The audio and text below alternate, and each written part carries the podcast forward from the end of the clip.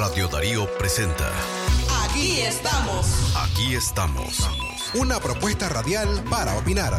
Aquí estamos. Para conversar con expertos y expertas sobre lo que pasa en León y en Nicaragua. Aquí estamos. Para informarte de lo más importante ocurrido en la semana. Desde la cabina de Radio Darío en la frecuencia 89.3 FM. Aquí estamos. Para opinar, escuchar y proponer. Porque opinar es tu derecho. Defendamos la palabra. Aquí estamos. Aquí estamos. Aquí estamos.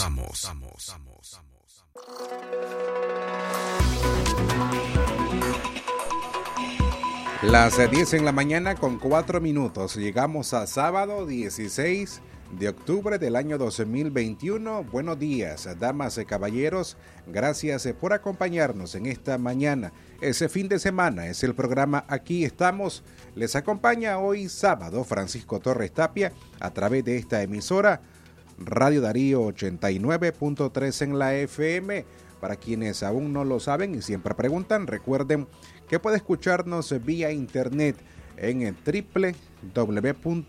www.radiodarío8913.com. En cualquier lugar del país o si está fuera del país, puede escucharnos vía internet a través de su teléfono celular, en una tablet, una computadora. No hay forma de que usted no pueda escuchar la emisora. La internet lo facilita todo y aquí estamos en un fin de semana más para tratar los temas más importantes que han sido noticia en esta semana. Aquí estamos. Aquí estamos.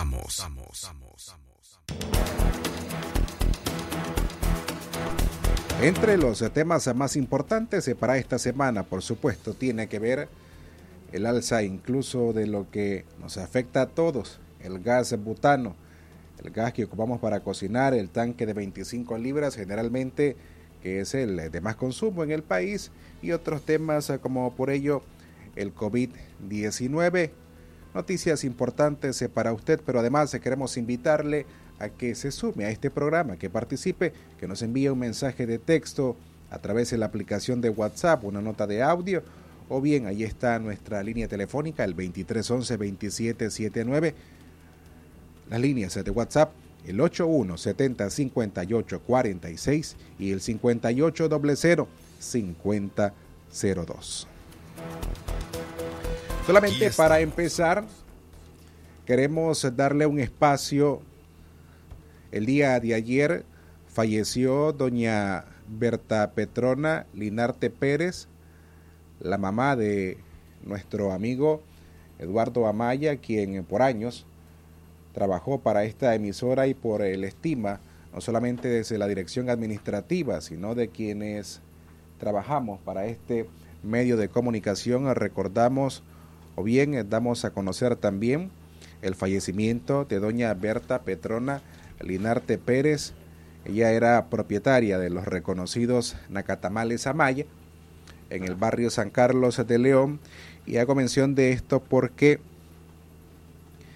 se va a estar realizando un trigo de misa en nombre de doña Berta Petrona Linarte Amaya que inició ayer viernes desde las 5 de la tarde, continuará hoy sábado a las 5 de la tarde y culminará mañana domingo a las 3 de la tarde, esto en el santuario de Nuestra Señora de las Mercedes, para que usted esté enterado y pueda acompañar a la familia de doña Berta Petrona Linarte, Linarte Pérez, que ayer viernes 15 de octubre entregó su alma al Señor.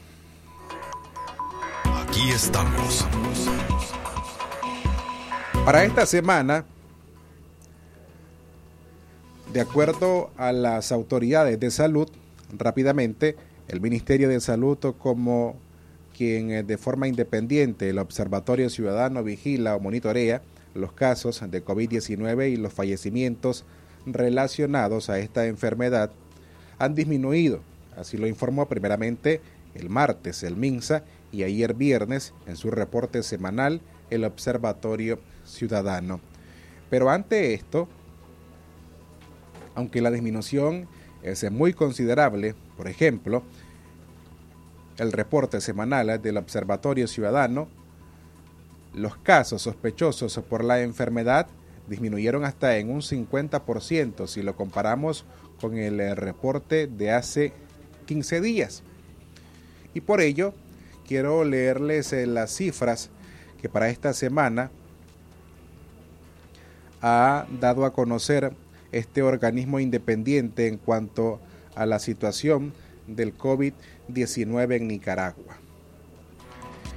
Y a pesar de que el esfuerzo que hace el Observatorio Ciudadano también representa un subregistro porque es imposible poder contabilizar sin que se escape de las manos o llevar a o tener en un documento todos los casos, todos los fallecimientos. El informe de este organismo revela que para esta semana, y cito las fechas, de el 7 al 13 de octubre, este organismo contabilizó 527 nuevos casos sospechosos por COVID-19. Como siempre, a la cabeza los departamentos de Managua, Madrid, Matagalpa, León, Estelí, Jinotega, Masaya, entre otros. Las muertes también por esta enfermedad disminuyeron. Hasta el 13 de octubre, el Observatorio Ciudadano había contabilizado 5.832 muertes por neumonía o sospechosas de COVID-19. En esta semana, entre el 7 y el 13 de octubre, el observatorio reporta 108 nuevos fallecimientos por sospechas de COVID-19, incluso una disminución de más del 50% si tomamos en comparación el reporte de la semana anterior. Y a esto hago un paréntesis para agregar que a pesar de que los casos de contagios, las muertes por la enfermedad hayan disminuido hasta en un 50%, los médicos se continúan advirtiendo que esto no significa que hayan disminuido las hospitalizaciones. Y como muestra, para esta semana si hablamos únicamente del departamento de León y voy hasta el municipio de La Paz Centro, solamente en 72 horas se reportó la muerte de tres ciudadanos en La Paz Centro, dos de ellos murieron acá en León en el Hospital Escuela Oscar Danilo Rosales Arcuello. Tres muertes relacionadas a síntomas que se vinculan a esta enfermedad.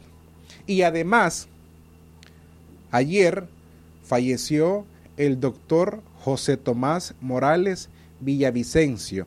Él era pediatra allá en Nueva Guinea. Y también su muerte se atribuye, de acuerdo al observatorio, a esta enfermedad. Por lo que la advertencia no está de más para que tanto usted, su familia, nosotros, además, continuemos implementando las medidas que hasta ahora nos han permitido tener salud en medio de esta crisis sanitaria que atraviesa el país, en la que miles de personas han sufrido tras contagiarse de la misma y otro centenar también ha sufrido por la pérdida de alguno de sus familiares. Aquí estamos las 10 de la mañana con 12 minutos vamos a cambiar de tema, pero eso lo haremos cuando regresemos de nuestra primera pausa. En Aquí estamos. Aquí estamos. Acá tenés diseño y funcionalidad. Moto Sport AK150 CS3. Cuota mensual 3.348 Córdobas. Disponible en la Curazao y almacenes Tropigas. Tu momento de dar llegó el McDía feliz. Y comiendo un Big Mac tú los haces feliz. Estos días nadie nos va a parar. Vamos a ayudar. Son 10 días en el McDía.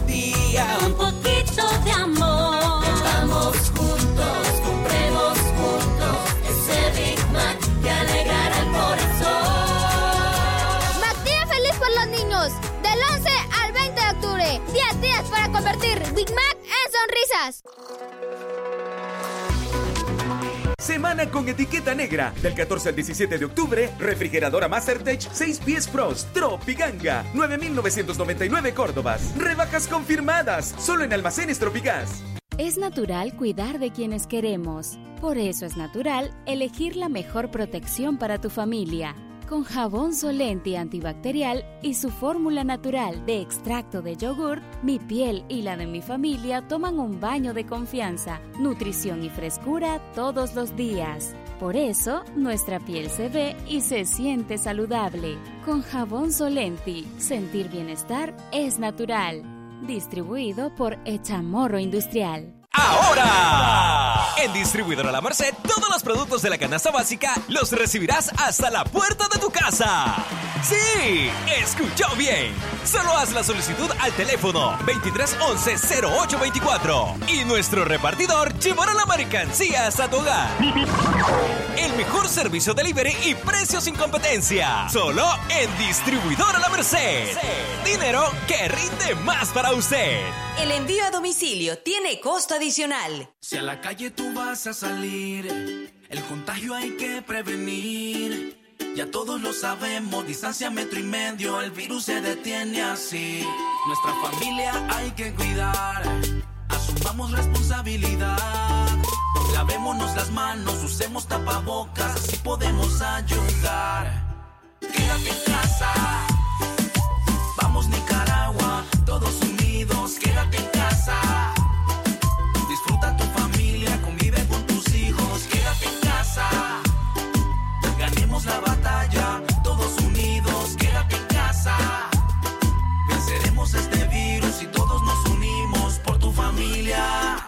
Quédate en casa.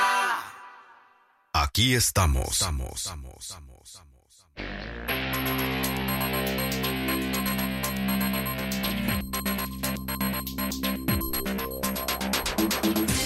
Las 10 en la mañana con 15 minutos. Gracias por continuar a través de aquí estamos en Radio Darío en esta mañana de sábado 16 de octubre del año 2021.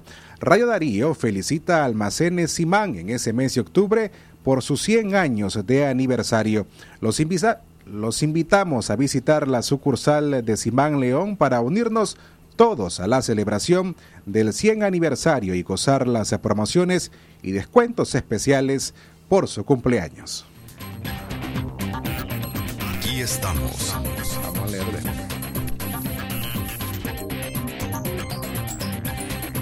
Las 10 con 16 minutos en la mañana, entre las noticias más importantes en esta semana, por ejemplo, el lunes, amanecimos con el rescate de 13 nicaragüenses que se estaban ahogando en el río Bravo. En su intento por llegar a Estados Unidos, se trata de dos mujeres y un niño, todos nicaragüenses, y esto solamente muestra la migración irregular de forma masiva que está viviendo el país, no solamente por la inseguridad que se vive de, desde el año 2018, sino también ante la falta de empleo y mejores oportunidades que buscan centenares de adultos nicaragüenses para tratar de darles una mejor vida a sus familiares. Digo esto porque acá no solamente se vincula el hecho político, sino las oportunidades que cada persona busca dentro del país y que no las encuentra, con salarios que están por debajo de las expectativas, más aún cuando se trata de personas que por año han hecho inversiones en estudios universitarios. Ayer, justamente, viernes, sostenía una plática y es curioso porque cuando uno conversa con personas y trae a colación el tema del COVID, te das cuenta de que las cifras por esta enfermedad ya no solamente se trata de números, y esto ya lo he repetido en diversas ocasiones, se trata además de que esas cifras se convierten en personas cercanas a tu entorno, entre familiares, amigos compañeros de trabajo, familiares de compañeros de trabajo, y lo mismo está ocurriendo con esta migración masiva de forma irregular que es la alternativa que le está quedando a centenares de nicaragüenses. Por ejemplo, en esta conversación que sosteníamos ayer viernes, traíamos ejemplo de cómo personas que son cercanas a nuestro alrededor, precisamente en los barrios, están tomando esta alternativa, están saliendo del país, costeando pagar este viaje por miles de dólares como una moneda al aire entre llegar y no llegar a Estados Unidos, que es el principal destino. Pero hemos visto a través de las noticias decenas de casos de la suerte o la mala fortuna, corrijo, que están corriendo muchos nicaragüenses. Al menos en este caso de tres nicaragüenses se fueron rescatados con vida. Otros que han muerto han sido asesinados o los han encontrado muertos en el peor de los casos. Y la tragedia que vive una familia, no solamente de pensar día a día cuál es el trayecto que lleva su pariente, y lo peor, o el impacto, en el mayor de los casos, cuando recibís una llamada telefónica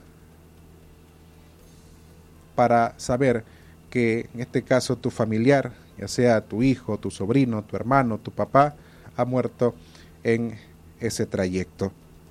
Pero es la alternativa que muchos nicaragüenses están asumiendo, salir del país, ya como inicié este, este tema, por la falta de empleo, la falta de oportunidades, los salarios que pocas veces se encuentran, no, se, no cumplen con las expectativas de una persona que ha invertido tanto en estudios universitarios y en este caso deciden salir del país. Aquí estamos.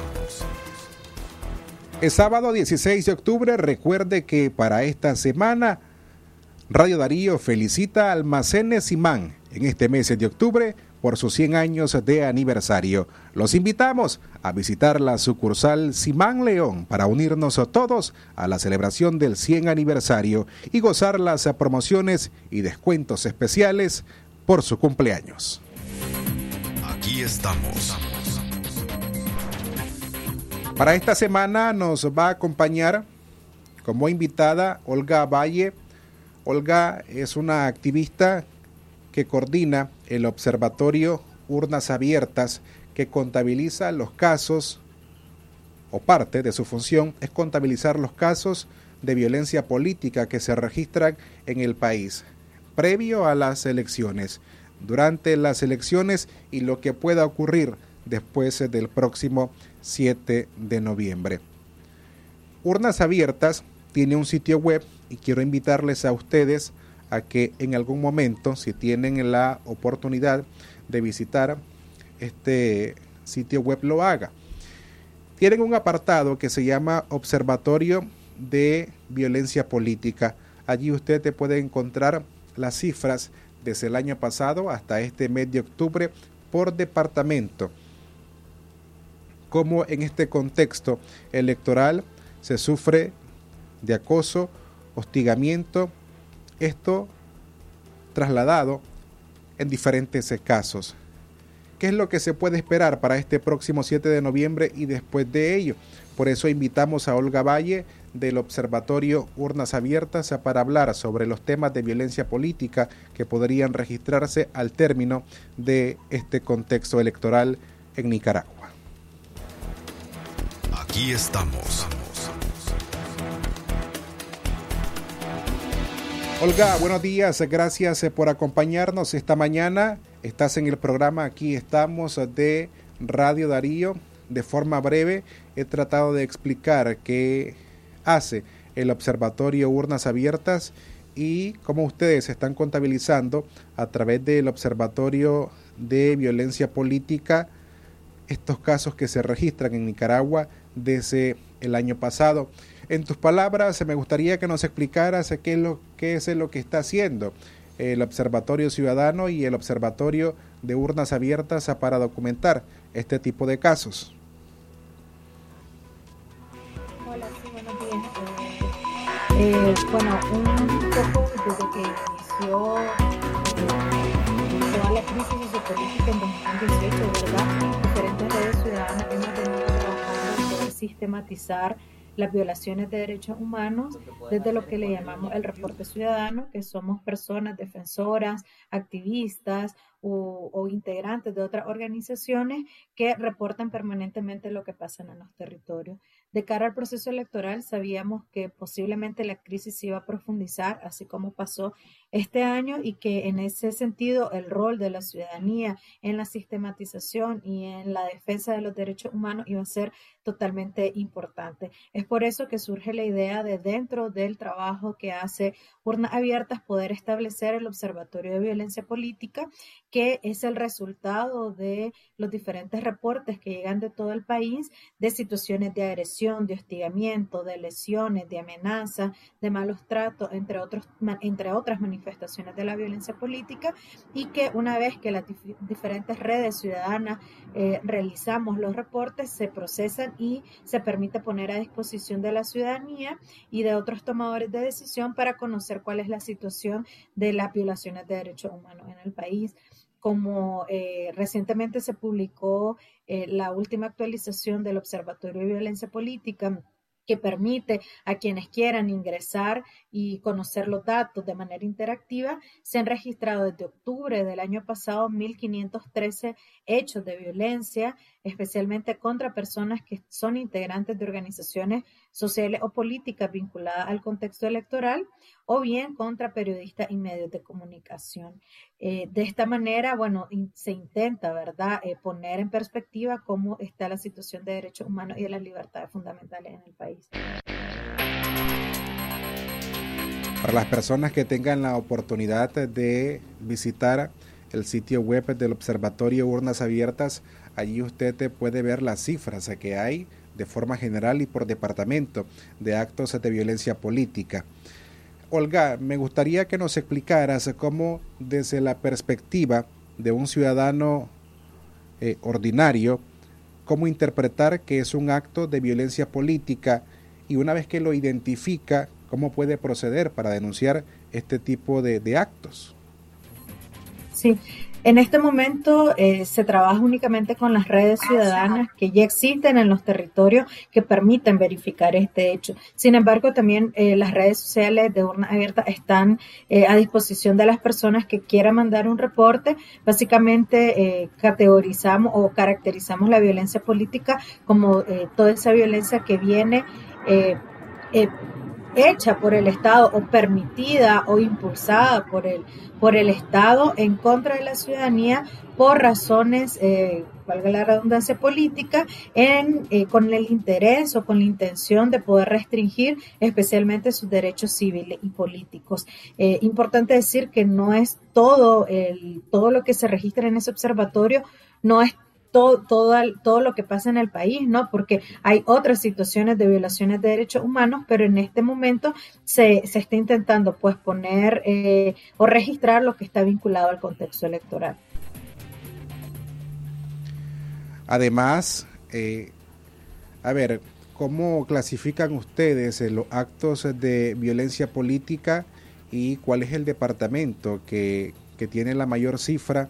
Eh, sobre este tipo de, de, actos que ustedes conceptualizan y los clasifican. Sí, seis de cada diez hechos que hemos registrado desde octubre del año pasado, en efecto, ocurrieron en Managua. Sin embargo, hay otros departamentos que sí eh, siguen reportando eh, números o, o porcentajes altos, ¿verdad?, de la violencia política, como es toda la región de la costa caribe sur, especialmente en Bluefield, eh, también en lo que es Madrid, también en Rivas, en Granada. Esto responde especialmente cuando hay personas específicas en las que eh, el gobierno ha focalizado la violencia, ¿verdad? Entonces, muchas de estas de estos registros son recurrentes contra personas que permanecen todo el tiempo asediadas. Eh, yéndonos un poco al tema de las categorizaciones, como te decía, hemos estado registrando, bueno, lesiones, hostigamiento, amenazas, agresiones, eh, torturas, detenciones, pero la mitad de los hechos que hemos registrado responden a la categoría de hostigamiento, que este normalmente es eh, hecho ya sea por agentes policiales o por paramilitares o por militantes sandinistas con el objetivo, ¿verdad?, de generar intimidación. Muchas veces no pasa, no hay mayor interacción que estar afuera de la casa o evitar la salida de una persona, pero eh, digamos sí tiene un impacto en la vida cotidiana de las personas porque muchas veces o, la mayor caracter, o la característica que está más presente en estos hechos de hostigamiento es que hay estos, estos funcionarios, estos agentes afuera de las viviendas de las personas opositoras eh, en algunos casos, en efecto, le impiden salir de su casa, implementando una casa por cárcel de facto, porque muchas de estas personas no tienen una orden judicial que implemente esta medida cautelar. Eh, simplemente no les dejan salir o bien les están tomando fotos o bien están controlando a qué hora salen o quién les llega a ver. Esto provoca una restricción grave al derecho a la movilización de las personas que muchas veces, por ejemplo, se hacen en fechas concretas para que no puedan participar o en una conferencia o para que no puedan participar en una actividad política concreta. Uno de los hechos que más eh, preocupa es cómo este tipo de hostigamiento restringe, ¿verdad?, otros derechos como fue el caso de la denuncia de quien ahora está detenido arbitrariamente, Freddy Navas, que tenía intenciones también de correr en los procesos internos para ser candidato presidencial, pero ni siquiera pudo inscribirse porque pasó más de 100 días asediado en su casa y no pudo salir. Entonces, bueno, eh, aunque el hostigamiento, digamos, es la mayor Em, el, mayor hecho de violencia política registrado, este realmente se da con la intención de restringir otros derechos, como el de movilización, el de participación política, entre otros. Da un poco de curiosidad a saber cuáles, desde el año pasado, han sido los meses con el mayor registro de actos de violencia política si tomamos en cuenta desde este año, primero, la cantidad de citas ante el Ministerio Público, tanto a activistas, periodistas, candidatos o, precandidatos a la presidencia, políticos opositores, incluso la ola de detenciones que inició a registrarse contra estas mismas personas desde junio, julio, agosto, incluso hasta el pasado mes de septiembre. ¿Cuáles son los meses en que ustedes han tenido o han registrado mayor incidencia.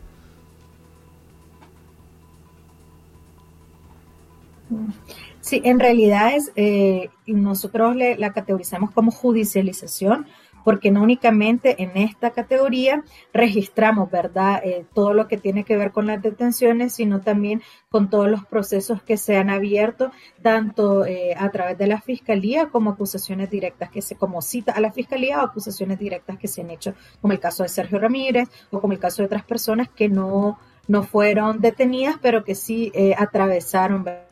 Un proceso de judicialización.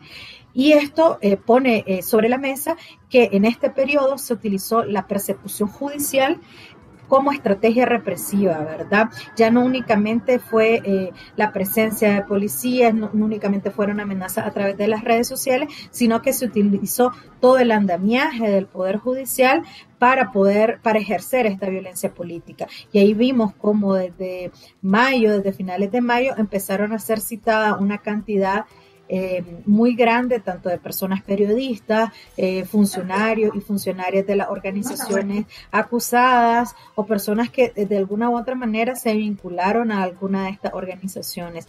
Eh, una de estas características, ¿verdad?, de la persecución judicial, que no es algo nuevo, que se ha utilizado en muchos gobiernos del mundo para ejercer violencia política, es que traspasa los fines judiciales, es decir, tiene fines extrajudiciales porque ya no se trata de buscar justicia, de aplicar la normativa, sino de, a través del derecho penal del enemigo, que ver como enemigo a la persona que procesas, eh, poder restringir eh, sus derechos, poder tener un, un efecto intimidatorio, ¿no? Como es el hecho de que se procesaron, se le dio persecución judicial por lo menos a siete precandidaturas presidenciales y que única, no únicamente viola eh, todo el tema de la detención em, arbitraria, sino que además no les permitieron eh, inscribirse como candidaturas oficiales em, y esto, digamos, es un bloqueo de facto contra el derecho que tenemos toda la ciudadanía al voto eh, universal y equitativo.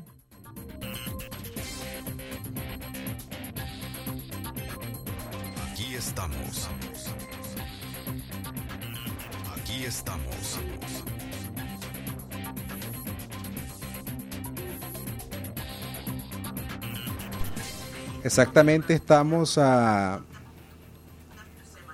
15 y 7, 22 días, Olga, de el 7 de noviembre, que será fecha para que haya una jornada de elecciones acá, marcada por distintos señalamientos desde la oposición nicaragüense, incluso en la comunidad internacional, cuáles eh, podrían ser los actos dentro de violencia política que se podrían estar registrando si hablamos del 7 de noviembre.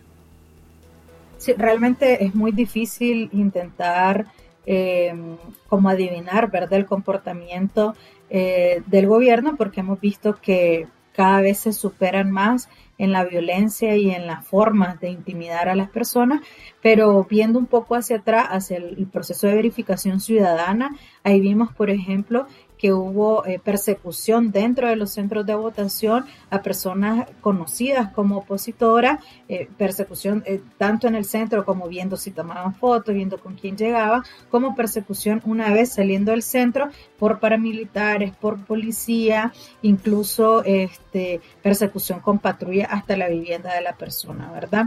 también pues se podría registrar como se registró eh, ese día, detenciones arbitrarias, allanamientos ilegales, eh, realmente eh, yo creo que o, nuestro llamado un poco a seguir denunciando, ¿verdad? Que más allá de, que si bajen o suban los niveles de violencia política ese día, definitivamente este proceso carece de las condiciones mínimas para pensar que es un proceso legítimo, creíble, transparente, íntegro y que por eso, bueno, importante desde ya tomar todas las medidas, especialmente a la comunidad internacional en el desconocimiento tanto del proceso que se va a dar el de noviembre, como el gobierno de facto que va a desencadenar esas elecciones ilegítimas. Y para terminar, Olga Valle, esta conversación, nos gustaría pues dejarte a vos la invitación hacia las personas que nos escuchan para que visiten el sitio web del Observatorio Urnas Abiertas en el apartado Observatorio de Violencia Política para que conozcan más detalles sobre la incidencia que hay en el país sobre en este tema y lo dinámico, lo interactivo que justamente es este sitio para que la gente pueda hacer un repaso rápido y conocer qué es lo que está ocurriendo en sus municipios o en sus departamentos. Así es, eh, ojalá puedan eh, entrar al observatorio en urnasabiertas.com y, y, que esta, y este trabajo de sistematización, de investigación y de registro que realizamos diferentes redes ciudadanos pueda servir para seguir con la denuncia, para conocer también nuestros derechos, para saber qué es lo que está pasando de pronto en otros territorios y para poder seguir visibilizando la grave situación de derechos humanos que existe en Nicaragua. Gracias, eh, Olga Valle, coordinadora del Observatorio Urnas Abiertas, eh, que nos ha acompañado esta semana como invitada en el programa Aquí estamos. Aquí estamos.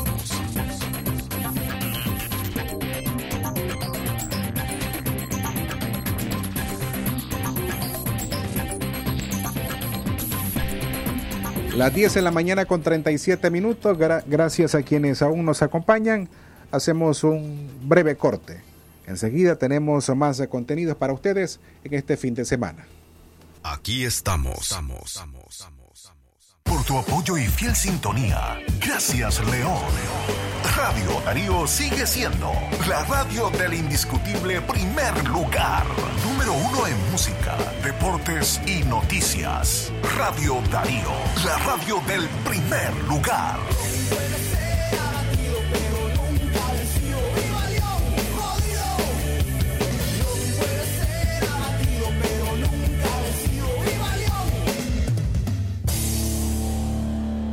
Varias si te digo lo que comeré hoy contigo. Lasaña de pollo o de berenjena, con mi sazón Maggi te va a encantar. Dale la vuelta a tus platos. Al son de mi sazón Maggi, con ingredientes naturales que te encantan. Con mi sazón Maggi te va a encantar. Sacale el jugo a limón. Explosión de premios. Busca en tu nuevo Marfil Explosión Limón tu código de premio. Podrás ganar televisores Smart de 32 pulgadas y celulares Samsung Galaxy A21s. Sacale el jugo a limón. Explosión de premios. Jabón Marfil. Lava, lava y nunca se acaba. Nicaragua, es momento de cambiar. Luchemos con conciencia en contra de la mentira. No, nos conformemos. Hagamos democracia. Y no renunciemos a nuestro derecho. No te conformes con esperar. Es el momento de creer. No, perdamos la esperanza. La indiferencia es el peor enemigo de la libertad. Confía, hazlo por ti. Por mí. Por tu futuro. Por, nuestro futuro. Nicaragua, sí se puede. Es momento de cambiar. Todos unidos levantemos Nicaragua. Todos unidos. Nicaragua. Por qué esa cara tan triste, compa? Es que me ha salido una maleza bien rebelde en el cultivo, compadre. Ay, compadre, no se preocupe. Deshágase de ese problema de una vez. De una vez, compadre. ¿Cómo, compadre? Compre Rando, el herbicida original, y mirará cómo Rando le mantiene sus cultivos más limpitos. Ya no tire su dinero otro año más en el basurero, compadre. Mantenga limpios sus campos con Rando, el original. Rando es un producto de Monsanto, distribuido por The West. Los resultados pueden variar dependiendo del manejo y tipo de cultivo, así como por factores climáticos. Siga las instrucciones de la etiqueta antes de usar Rando. Lea cuidadosamente la etiqueta y el panfleto. Manténgase bajo llave, fuera del alcance de los niños. Se adelantó el Maxi Plan para tu alacena. Desinfectante Marfil 450 litros, variedad 4 por 52 Córdobas. Sopa Maggi Criolla 60 gramos, variedad 4 por 33 Córdobas. Maxi Palí, variedad de ahorro en grande. Ahorrando con Ficosa, ganás premios al instante. Al abrir tu cuenta de ahorro o certificado de depósito, raspa tu boleto electrónico y gana. Bonos de supermercados, de ferreterías, televisores y muchos puntos disfruta más. Abrí hoy tu cuenta en nuestras sucursales o en ficosa.com. Ficosa, digital, simple, con vos. Aplican restricciones. Ver reglamento de promoción en ficosa.com. Uno Más ahora viene en un nuevo tamaño de 1.95 kilos con prebióticos y probióticos, vitaminas y minerales que ayudan a fortalecer las defensas de tu peque y rinde hasta 54 vasos. Búscala. Aviso importante, la leche materna es el mejor alimento para el lactante. Pardónica Multiservicios. Todo lo que necesites en servicios de BTL. Pautas publicitarias, activaciones, animaciones, montaje de eventos especiales, perifoneos, mantas, vallas publicitarias y mucho más. Pídeselo al osito. Llámanos o whatsappeanos al 8201-0173. Trabajamos por un marketing exitoso. Enfoque y posicionamiento de tu marca o negocio. Pardónica Multiservicios. Escríbele al osito 8201 0173. Qué rico es tomar un vaso de leche de verdad. Por eso, en mi pulpería favorita yo pido leche Centrolac, porque Centrolac es 100% leche de vaca. No te dejes engañar. Fíjate siempre en el envase y busca el sello de garantía. Centrolac es pura, natural y hecha en Nicaragua. Pedile ya en tu pulpería o supermercado de preferencia, porque la verdadera leche de vaca es leche Centrolac. Se adelantó el Super Black November de la Unión con precios de Black Weekend. 3x2 gaseosa Pepsi. Rojita 1.75 litros, 31 Córdobas la unidad. También en launión.com.ni. Si a la calle tú vas a salir, el contagio hay que prevenir. Ya todos lo sabemos, distancia metro y medio, el virus se detiene así. Nuestra familia hay que cuidar, asumamos responsabilidad. Lavémonos las manos, usemos tapabocas, así podemos ayudar. Quédate en casa. Vamos Nicaragua, todos unidos, quédate en casa. Disfruta tu familia, convive con tus hijos, quédate en casa. Ganemos la batalla, todos unidos, quédate en casa. Venceremos este virus y todos nos unimos por tu familia. Quédate en casa. Aquí estamos.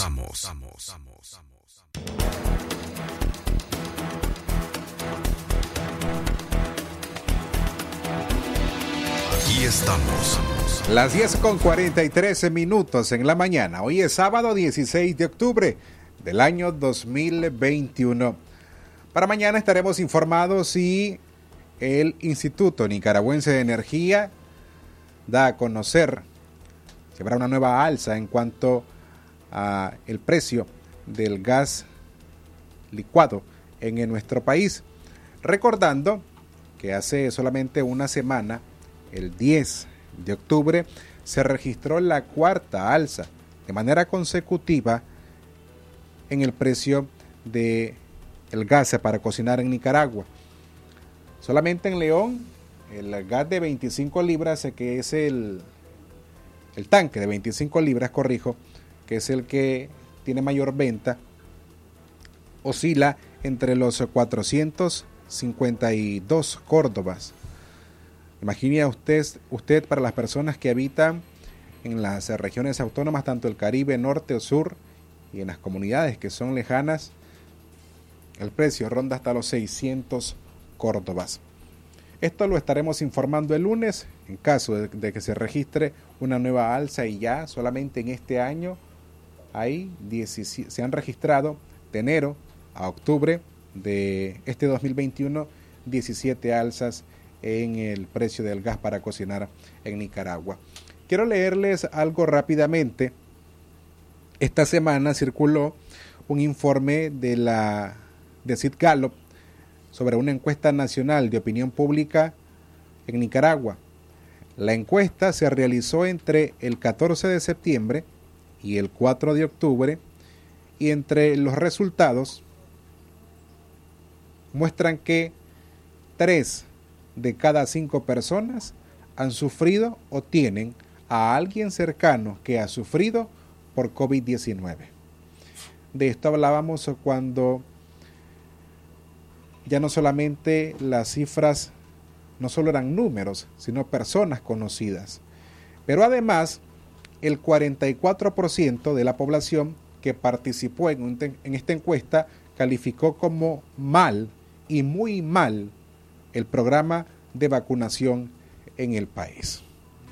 A esta hora, a las 10 con 46 minutos, les dejamos el podcast que hemos preparado para esta semana y justamente tiene que ver con lo que abordé al inicio del programa, la migración masiva de forma irregular que está ocurriendo en nuestro país. Centenares de hombres y de mujeres saliendo de Nicaragua para buscar mejores oportunidades en otros países. El podcast de esta semana lo ha preparado nuestra periodista Katia Reyes y hemos titulado para esta semana Buscando un sueño encontrando la muerte.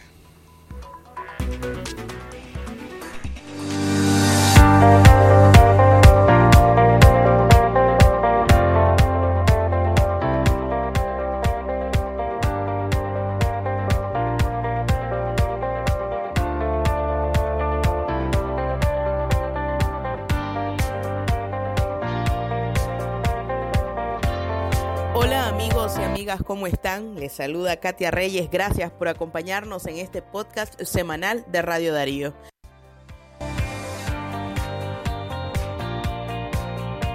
Continuamos con nuestro tema de hoy, escapando de la pobreza, encontrando la muerte. Esta es la tragedia que están viviendo migrantes nicaragüenses quienes han querido salir desde sus comunidades o desde las ciudades enrumbándose hacia la difícil ruta que lleva hacia Estados Unidos. En Norteamérica, donde se encuentra la meca del desarrollo económico, hacia allí han tratado de llegar miles de nicaragüenses desde las últimas décadas. Algunos lo han logrado, pero hoy queremos hablar de quienes no lo han logrado, aquellos que murieron en el trayecto y quienes lamentablemente tienen toda una historia tras de sí. En esta semana conocimos la difícil historia de Gilbert Cáceres. Su familia está tratando de repatriarlo luego de que este joven se encontrara en el último tramo ya para llegar a Estados Unidos intentando cruzar el río Bravo y lamentablemente se ahogó. Su familia, de escasos recursos, está haciendo todo lo posible para repatriarlo y para darle cristiana sepultura en la comunidad La Joya, la zona rural del municipio de Chinandega, de donde Gilbert era originario. Este hombre de 33 años, quien tenía tres hijos, dejó a su esposa, a sus hijos y a toda su familia intentando alcanzar el sueño americano. Sin embargo, no lo logró, murió en el intento. Esta es la entrevista que realizáramos con su hermano Nixon Cáceres García, su hermano mayor, quien pudo meses atrás acompañarlo en la travesía, pero prefirió quedarse en Nicaragua. Esta fue la entrevista que realizáramos con Nixon García. De, Gilbert Antonio Cáceres García. Eh, bueno. ¿Cuándo salió Gilbert? Gilbert salió hace cuatro meses de su casa. Se despidió pues de toda su, gente, pues, como todo viajador. Y, la idea que llevaba era mejorar su familia, mejorar su estado. Aquí en, fecha hay ratos trabajamos, ratos no, porque la situación es dura. Pero bueno, eh, siempre pone la ilusión de de mejorar su familia, salió de aquí y, hasta la vez pues no, no, tenemos noticias de él. Eh, ¿Cómo decide Gilbert eh, emprender camino? Sí, eh, bueno, vino aquí un muchacho de, aquí del lado del Tonco, vino a decirle que, si se iban pues. Entonces le dijo que no tenía dinero, pero tenía la moto, le dice. Sí, le dice, pero con la moto no, no te preocupes, yo te dar todos los gastos, le dice. Eh, bueno, él dice que hace pasar de que dice que es coyote, pues. Eh, él se llama William Lario. Hasta la vez, eh, cuando él salió de aquí, él se lo pasó llevando. Y, ya puesto en un resumen, ya estando en México, él lo dejó votado. Dejó votado a cuatro. Le, quitó 700 dólares con un papel falso que le dio conseguir en México los dejó botados. De ahí él se vino, William se vino y los dejó a ellos allá, sin un Córdoba.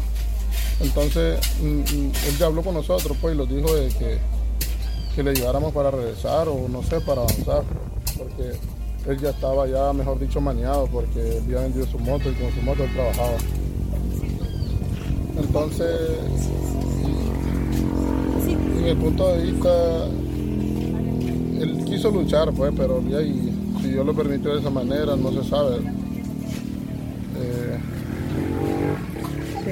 ¿Cuánto tiempo estuvo? Eh, ¿Cuánto tiempo duró el trayecto desde que se quedó en México? Bueno, cuatro meses, mejor dicho, cuatro meses. De que él salió de aquí, cuatro meses. Cuatro meses. De ahí, pues, eh, la última llamada que los hizo fue como miércoles, fue miércoles de la semana pasada. Él los llamó y los dijo pues que se iba a cruzar el río. Eh, en lucha y en lucha pues y hambriado porque hasta agua de cantaría y se iba tomando porque hay personas que personas buenas y personas malas. Porque sí pues lo había platicado de que bastantes personas malas en México. Pero gracias a Dios pues había llegado hasta el punto donde estaba. Pero del día que lo desconectamos con él, desde entonces no sabemos nada de él la ilusión de nosotros era de que no, que no fuera él pues el que estaba en el río. Pero todo indica que es él. ¿Ustedes dudan que se haya ahogado? Nosotros, pues sí, yo, bueno, y, toda mi familia dudamos porque sabía perfectamente nadar. Eh, sabía nadar bien y era un hombre con sus cinco sentidos, pero bastante inteligente. No se ahogó. Este, ahí usted sabe que uno como familia, uno sabe perfectamente bien qué, tipo de persona es. Y él no se ahogó. A él, a él lo ahogaron o lo, lo, estrangularon afuera y después lo echaron al agua, pero él no se ahogó. Eso lo puedo asegurar. ¿Cómo logran identificarlo? Porque tenían todavía la duda que fuera él. Sí, bueno, el video, lo mandaron una copia del video más, más ampliada y lo vimos a ver eh, por espalda, pues porque la cara no le vimos, pero le vimos su ropa y todo con lo que él lo llamó la última vez que lo llamó. Y sale en el agua embrocado y lo conocemos de espalda. Lo mismo con misolín y todo. Eso fue sospechoso también para vos, porque Sí. que él haya estado con zapatos, con ropa. Sí, es que es algo, algo de que nadie lo va a creer. Eh, a él, para meterme a un río, bueno, nosotros que tenemos un bañario aquí cerca, que es Campuzano, hasta para meterse a Campuzano uno se quita los zapatos. Ahora para pasar un río que dicen que es bravo. Y entonces, mm, no sé, pues yo lo que les pido es que los ayuden y que poder aclarar bien y si, si si es en realidad es mi hermano, que los ayuden, que los apoyen. Necesitamos apoyo. La verdad es que nosotros somos una familia bien pobre. Necesitamos el apoyo de la comunidad, del pueblo, de todo Nicaragua, si es posible. ¿Cuánto se requiere para traer el...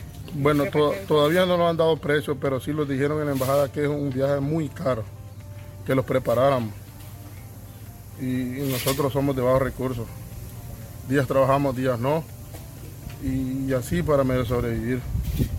¿Le están haciendo la solicitud al gobierno para que les ayude? Bueno, eso es lo que nosotros deseamos, tener contacto con el gobierno, pero legalmente no tenemos contacto con ni uno del gobierno. Hoy mi hermano andaba en la alcaldía viendo a ver qué le resolvían y hasta la vez no le han dicho nada. Dos veces ha ido el día de hoy, le dijeron que el mediodía, le dijeron que ahorita en la tarde, no se sabe.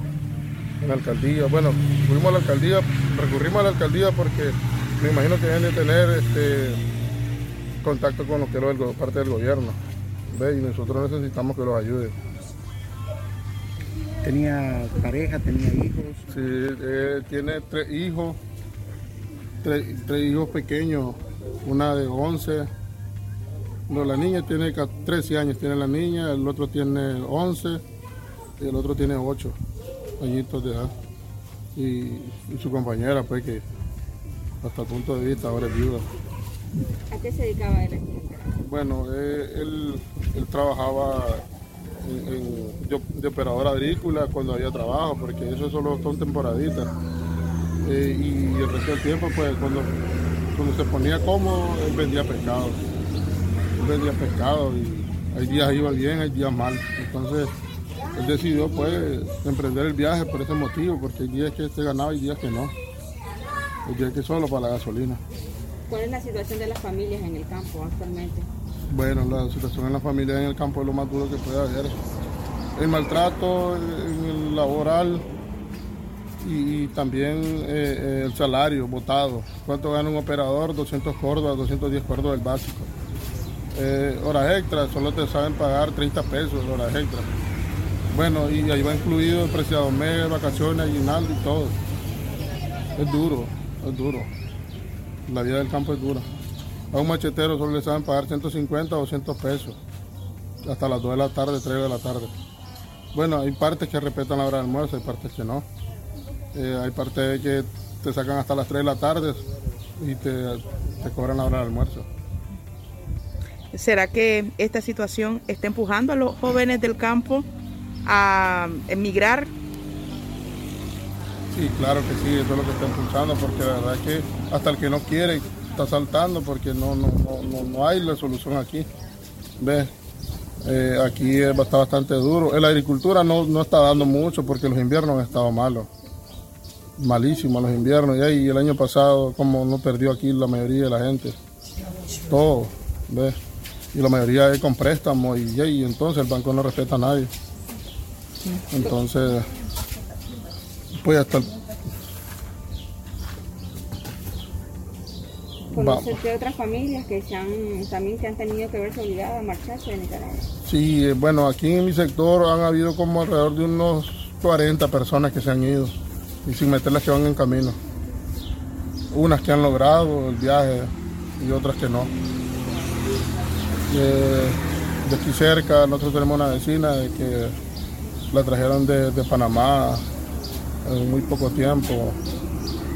¿Ves?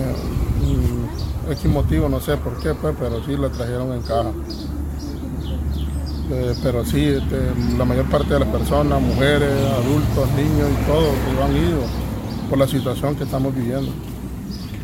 Es algo bastante complicada la situación aquí en Nicaragua. este, con sus hermanos sobre la experiencia que está viviendo en la ruta, que es lo que, lo que esta fue la entrevista que realizáramos con Nixon Cáceres García. Los hermanos de Gilbert están adoloridos ante la situación que ocurre. Conocimos que no han tenido mayor respuesta de parte de las autoridades para tratar de repatriar los restos del joven. Sin embargo, están apelando a la comunidad y al corazón de los nicaragüenses para poder reunir el dinero que les permita hacer las gestiones por otras vías. La repatriación de un cuerpo desde ese lugar hasta Nicaragua podría tener un costo aproximado de casi 9 mil dólares, una suma que no es fácil conseguir. Los familiares han pedido apoyo a la población, pero además podrían estar organizando un hablatón en Chinandega en los próximos días para poder para intentar reunir la suma necesaria. Gracias por habernos acompañado. Que tengan un buen fin de semana. Aquí estamos.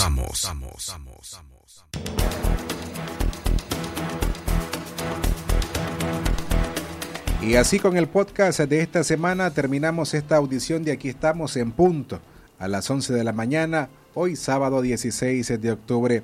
Como siempre, nuestro agradecimiento a cada una de las personas que nos acompañan los 60 minutos a través de este programa.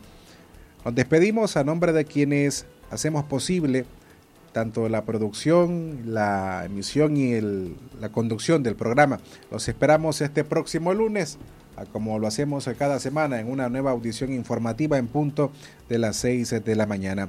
Tengan ustedes un buen fin de semana. Y como siempre, nuestra recomendación, lave sus manos, mantenga el distanciamiento físico entre usted y las demás personas de al menos dos metros y no olvide utilizar sus mascarillas. Usted escuchó su programa Aquí estamos. Aquí estamos.